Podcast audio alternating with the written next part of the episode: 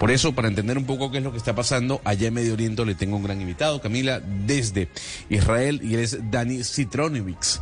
Dani Citronovics es o fue alto mando de la unidad de inteligencia de defensa israelí y conoce muy bien lo que está pasando en el ámbito militar en su país. Por favor, Mariana, saluda a nuestro invitado.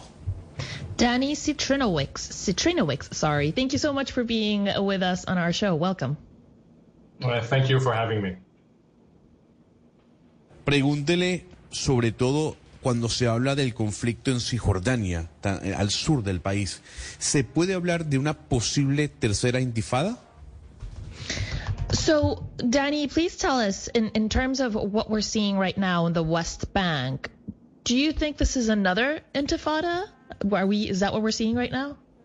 Well, um, it's very hard to describe what we're seeing right now because it's not intifada as we knew it in the past, but it's something uh, dramatic, that's for sure. Uh, because what we're seeing right now, it's not only the fact that we are coping with the Palestinian arena and what's, what's happening now in the Temple Mount, but actually we have another front to cope. It's not only Gaza, but also Lebanon and Syria actually Hamas has managed to launch rockets uh, from uh, Gaza, from Lebanon, and from Syria in a way that it's really challenging Israel. So in that regard, if we find ourselves in an escalation or a new intifada, it won't be only in the Palestinian territory, but actually it might escalate to regional war between Israel, the Palestinian organization, but also the Iranian uh, proxies in Lebanon and in Syria. Eh, Gonzalo, es difícil describirlo como otra intifada porque pues recordemos que históricamente la intifada tiene un contexto muy, digamos, lanzada desde el punto de vista palestino, es un, es un rechazo mediante uso de violencia, una protesta eh, bastante movida en contra de eh, varias medidas que toma el Estado de Israel. En este sentido, Gonzalo, lo que estamos viendo ahora no solo es, digamos, una protesta y una medida de rebelión por parte de Palestina, sino que también estamos viendo acciones que vienen desde Líbano y Siria. Entonces, eh, esto digamos que no solo implica eh, la cuestión eh, palestina y territorios palestinas, sino que también se podría volver en una especie de guerra, quizás un conflicto entre pues varias naciones, incluyendo Líbano y Siria, y en ese sentido pues sería un evento histórico totalmente distinto a las intifadas que hemos visto hasta el momento. Mariana, desde que llegó Netanyahu al poder se ha recrudecido la violencia en Israel y en Medio Oriente. Las tensiones han crecido, a diferencia de cómo se vivía en su momento con Yair Lapid. Hay un distanciamiento entre Estados Unidos e Israel. Yo quisiera preguntarle a nuestro invitado si él cree que el gran culpable de esta escalada de tensiones en Israel es el señor Netanyahu. Let's talk about Benjamin Netanyahu because we'd like to know, in your opinion, how much is he to blame for what we are seeing this year? We've seen quite an escalation of violence uh, this year, and we probably didn't see that during uh, the Yair Lapid's uh, rule or command. Um, he's come in with a radical stance, at least if we compare it to previous uh, prime ministers. And we'd just like to know from your point of view, how much is he to blame for what we are seeing right now? Well, I think that uh, what we're seeing right now is co- highly connected to what the current government promised to the Israeli population. Uh, actually, they promised to give uh, economical prosperity and improve the security, especially the domestic one, but also uh, regarding the Palestinians.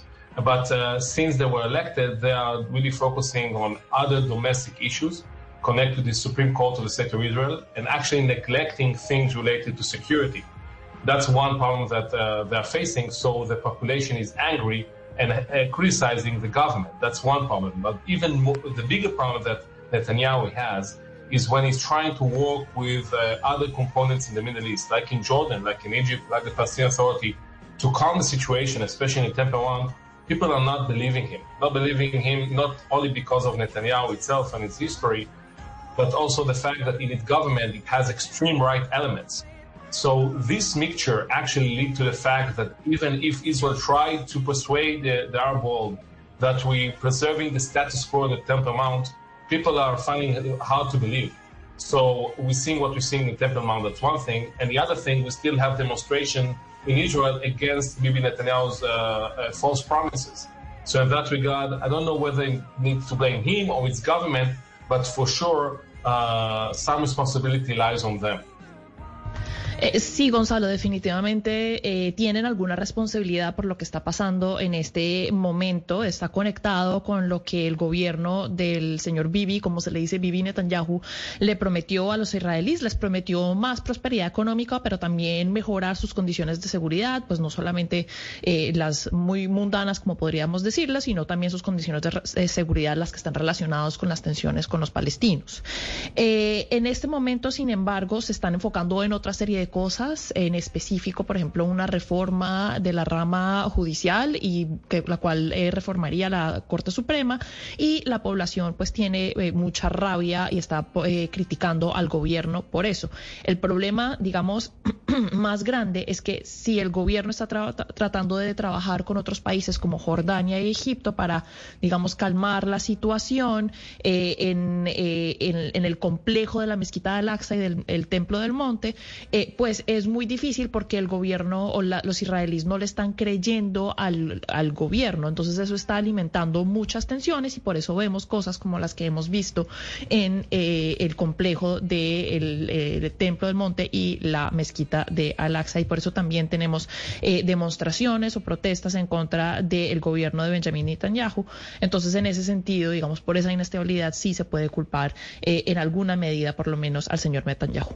Esto ahora él nos está explicando, digamos, como desde la política interna, lo que está pasando en Israel y por qué eso que está sucediendo en Israel en términos de política interna está haciendo que se recrudezca, eh, digamos, eh, como las tensiones entre eh, Palestina e Israel. Pero ahora quiero que mire hacia el mundo y que mire hacia el contexto global y que nos ayude a entender cómo repercute o cuál es la influencia que tiene el contexto global a ese conflicto israelo-palestino. Y cuando le hablo del contexto global, le hablo de las tensiones entre China, eh, Irán, Rusia con Occidente, que es Europa, Estados Unidos, en donde Israel siempre había sido como ese gran aliado de Occidente en, Medio Oriente. Ese nuevo, ese nuevo contexto geopolítico que estamos viviendo en el mundo, Mariana, ¿cómo puede eh, afectar o cómo desenlaza de una u otra manera lo que pasa en el conflicto israelo-palestino?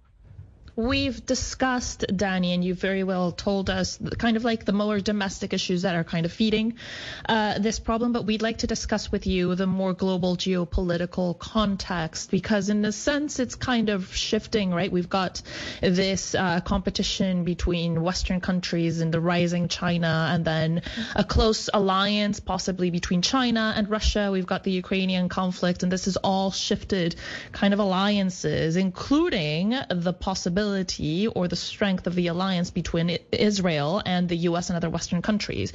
How is this global context affecting what is going on and the conflict and the violence in the Israeli and Middle Eastern region? It's a great question, but I need uh, maybe uh, two hours to answer it, but I'll try to uh, minimize that. Um, first and foremost, I think that everything that will happen in Jerusalem will have an effect on the world because of the sensitivity of Jerusalem, and if something dramatic will happen there, then it will have an implication on our regional partners, our regional countries like Egypt, like Jordan, and the Gulf states, and beyond that. So for sure, uh, the, the countries, the superpower, will will intervene, maybe in the Security Council, maybe other means, but anything that will happen in the Middle East will force the uh, the superpowers to uh, get involved in things that probably they don't want to get involved, like the Palestinian issue. So in that regard, I think uh, definitely something happened in Jerusalem.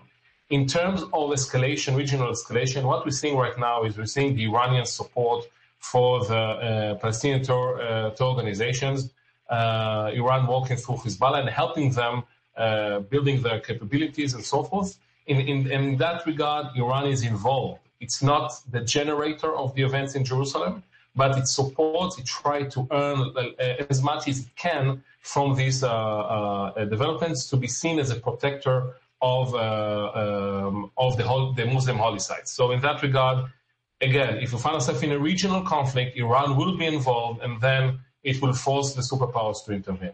Now, the third circle is, of course, Russia, China, and, and the U.S. And I think in that regard, uh, I think uh, they have what we say bigger fish to fry. I think in, in their terms, I don't see them intervening immediately unless something dramatic will happen here.